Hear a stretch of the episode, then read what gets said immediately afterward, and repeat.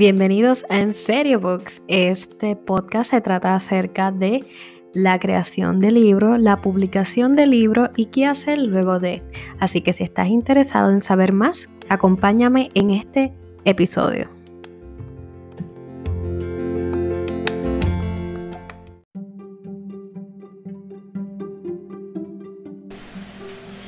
Muy buenos días, les habla Maribel y este es un nuevo episodio de En Serio Book Podcast. En el día de hoy, bueno, espero que te encuentres bien. Hoy vamos a estar hablando un poquito lo del world building, que se lo mencioné el pasado episodio. Y básicamente vamos a estar definiendo un poquito lo que es world building, que es construir un mundo. Este, y vamos a estar dando bastante, o sea, vamos a estar dando detalles de cómo construirlo, ¿verdad? Este, en general. Si quieres que abundemos un poquito más en, estos procesos, nos puedes dejar saber a través de nuestras páginas en Instagram y Facebook. Ok, vamos a comenzar. ¿Qué es el world building? Quizás no lo conoces de esa manera, quizás lo conoces más a través de libros y películas, como lo son Harry Potter, este, Game of Thrones, Star Wars. So, básicamente es crear un mundo con tus reglas que parezca algo que realmente puede, pudiese ser real. O sea, de cómo pudimos llegar ahí para poder entonces vivir en este mundo. So, básicamente creamos un mundo en el que se pudiese vivir, o sea, lo creamos accesible para aquel que está leyendo. En, en perspectiva, ¿verdad? Y este, ya le mencioné, le mencioné varios ejemplos. Y existen un montón de ejemplos como Ender's Game, City of Amber. Este, yo hablo de Amanda Hawking, pero básicamente Amanda Hawking también tiene su mundo en Trial. So que eh, hay, hay varios, hay varios ejemplos. Y si en algún momento estás pensando hacer este este proyecto, que es bastante extenso, pues aquí hay varios detallitos que puedes estar considerando o pudieses considerar cuando estés haciendo este, este mundo. Bien importante saber por dónde vas a empezar. Si hablan otra lengua, si es este apocalíptico, definirlo. Si es futurístico, definir dónde y qué cosas, qué elementos definen a ese mundo, hasta cierta manera. Luego que haces eso, te inventas entonces las reglas y las leyes. O sea que sabemos que tenemos que tener una ley y orden en este mundo. Quizás yo no las conozco. es como el mundo de Harry Potter, siempre voy a poner el ejemplo pero básicamente Harry Potter te lleva a través de este personaje y te va exponiendo cuáles son las reglas y cómo se debe aprender a vivir en ese lugar. Lo que es Hogwarts, lo que es el mundo mágico, este, en cuestión del lenguaje, hay una jerga que ellos utilizan, este, como lo que es Mudblood, este, que van definiendo a través de esto. Así que, ¿cuáles son las reglas? ¿Qué está permitido, qué no está permitido en este mundo? ¿Verdad? Que estás construyendo. Tercero, establecer el tipo de mundo que realmente quieres. Si va a ser una fantasía, si va a ser un mundo alterno de la Tierra, ¿verdad? ¿Qué, qué específicamente, qué tipo de mundo es este? ¿Verdad? Que estás creando. El, cuart, el 4.4. El ambiente. ¿Cómo es el ambiente?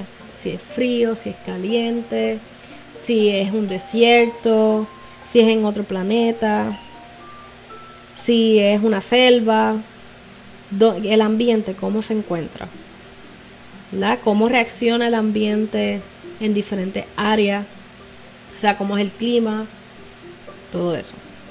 Quinto, la cultura. Obviamente, pues sabemos que vamos a tener cosas en ese mundo, ya sean personas o sean criaturas. Así que, como, ¿verdad?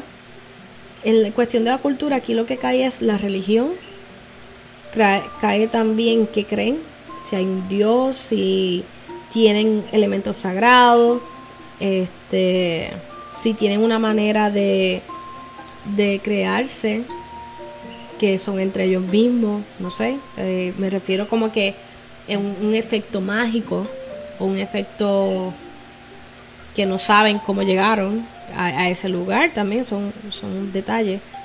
Seis sería define el lenguaje. ¿Cómo se comunican los personajes, Los, los seres vivientes en ese planeta? Aquí podemos pensar en Avatar.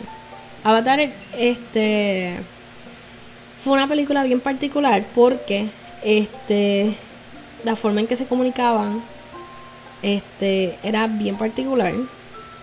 Así que puede ser una película de referencia que puedes utilizar, además de los libros que te mencioné anteriormente, ¿verdad? Si quieres algo este visual, pues, o sea, also visual, pues puedes utilizar ese ejemplo de Avatar.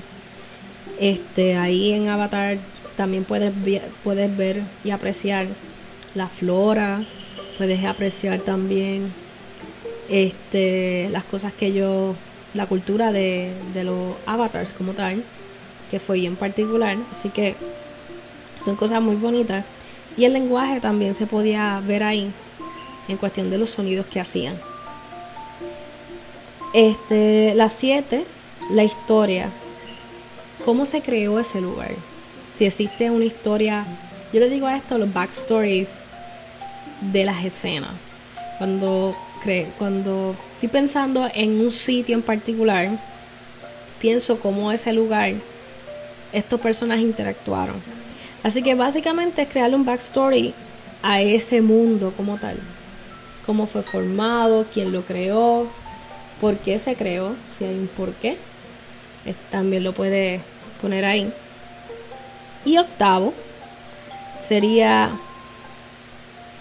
que básicamente utilices los ejemplos que te he dado para tomar un poquito de, crear tu referencia. Hay otros mundos también. Estoy tratando de pensar otros mundos en particulares.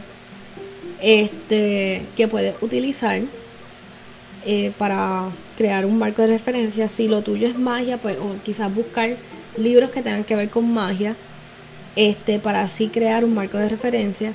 Si es de vampiros, qué sé yo, un mundo de vampiros donde los vampiros predominan y quizás están en un planeta Tierra, pero es apocalíptico, no sé. Vas creando, ¿verdad? Eh, creando unos libros que van a ser tu marco de referencia para tu crear tu propio mundo. Así que nada, obviamente, obviamente hay muchas otras cosas que puedes utilizar Creo que el World Building es un proyecto masivo, pero no imposible. Así que si tienes, normalmente los lectores sabemos que tenemos unos, libros en particulares que nos gustan, este, porque quizás reflejan algo que, que eventualmente que quisiéramos también crear eventualmente. Así que nada, eso es el episodio del día de hoy. Espero que todo salga bien y si estás creando un world building, si estás creando tu novela, mucho éxito. Así que nada, hasta el próximo episodio.